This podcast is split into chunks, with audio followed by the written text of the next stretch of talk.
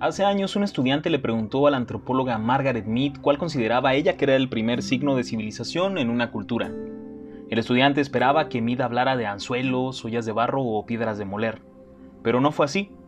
Margaret Mead dijo que el primer signo de civilización en una cultura antigua era un fémur que se había roto y luego sanado. Explicó que en el reino animal, si te rompes una pierna mueres. No puedes huir del peligro, ir al río a tomar agua o buscar comida. Eres carne de bestias que merodean. Ningún animal sobrevive a una pierna rota el tiempo suficiente para que el hueso sane. Un fémur roto que se ha curado es evidencia de que alguien se ha tomado el tiempo para quedarse con el que se cayó. Ha vendado la herida, le ha llevado a un lugar seguro y le ha ayudado a recuperarse.